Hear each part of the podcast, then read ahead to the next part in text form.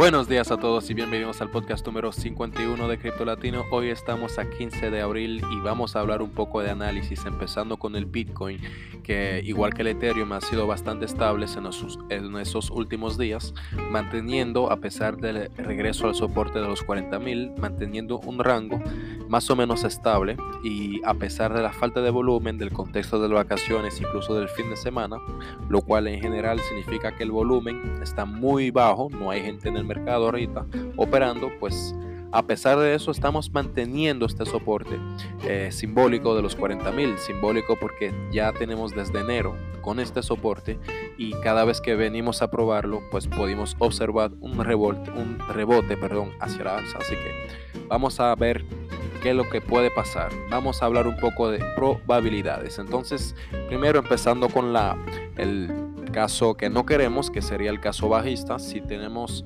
eh, una ruptura por abajo, los precios siguientes serían los 37 mil dólares, que es otro soporte, y luego los 34 mil si no podemos mantener los 37. Sin embargo, si vamos hacia la alza, el precio que tendríamos que buscar primero serían los 43.800 dólares. Y si logramos rebasar este precio, pues la marca siguiente serían los 58 mil dólares. Y por lo tanto, pues quizás seguir este bull run y buscar nuevos precios récord. Bien, vamos a hablar un poco del Ethereum, que tiene un caso diferente, un caso mejor incluso, porque simplemente al contrario del Bitcoin, ha mantenido su precio arriba de la nube. ¿Y de cuál nube estamos hablando? Vamos a abrir una paréntesis y hablar un poco de indicadores. Entonces hay un indicador muy interesante que se llama el Kinjun.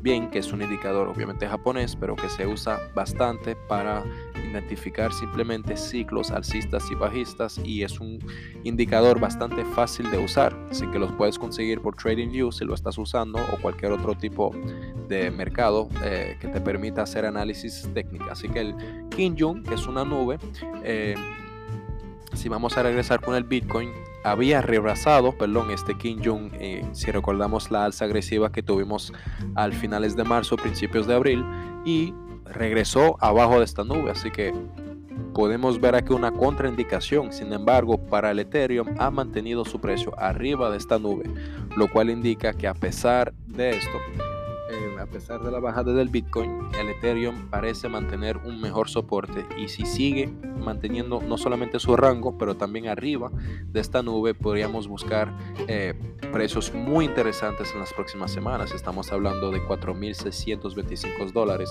que sería el tope de este canal. Así que vamos a seguir observando y ver lo que puede pasar con el Ethereum. Entendemos que está condicionado todavía el movimiento del Bitcoin, a pesar de que podemos ver una mejor, eh, un mejor movimiento de parte de Ethereum, pero igual el Bitcoin sigue dominando el mercado. Si estamos hablando también de Ethereum, eh, la mejora del Proof of Work, que es parte del podcast de ayer, eh, ha sido retrasado, por lo tanto podría quizás impactar el precio, ya que muchas personas se están preguntando qué va a pasar con los mineros, que son actores bastante importantes en la red y el desarrollo de Ethereum. Así que en conclusión, podemos decir primero que todas las veces que venimos a probar este soporte siempre pudimos eh, regresar hacia la alza y al tope del canal. Así que quizás es lo que va a pasar de nuevo y quizás sería eh, una rebasa de, este, de esta resistencia de los 44 mil dólares. Si no es el caso pues a buscar precios mucho más bajos y otros niveles de soporte. Aún así entendemos que seguimos en un ciclo alcista que aún no se ha acabado el y si tenemos que regresar a precios más bajos sería para el último temor que es la fase general cuando ya hay una capitulación en el mercado, es decir, que ya las personas no solamente eh, tienen una falta de interés, pero ya quizás un odio al mercado y son los mejores momentos para comprar Bitcoin, porque de nuevo, eh, la mayoría de las personas que no, están, no se están educando como tú lo haces, malafortunadamente compran el Bitcoin caro y siempre lo venden barato y el que tiene que hacer dinero aquí eres tú en el mercado y por lo tanto comprar bajo o en fases de desinterés es lo mejor que puedes hacer y venderlo de nuevo en fase de euforia o cuando los precios están altos. Así que de nuevo, recuerda que la educación es lo que te va a permitir ser un inversionista bien experimentado. Y todo eso si sigues con nosotros también en Cripto Latino. Bien, es todo para hoy. Eh, Recuerda que estamos en Twitter, en Instagram, en Blogspot, estamos también en YouTube con nuestro canal, tenemos nuestro canal Telegram y obviamente en Anchor y Spotify. Así que es todo para hoy.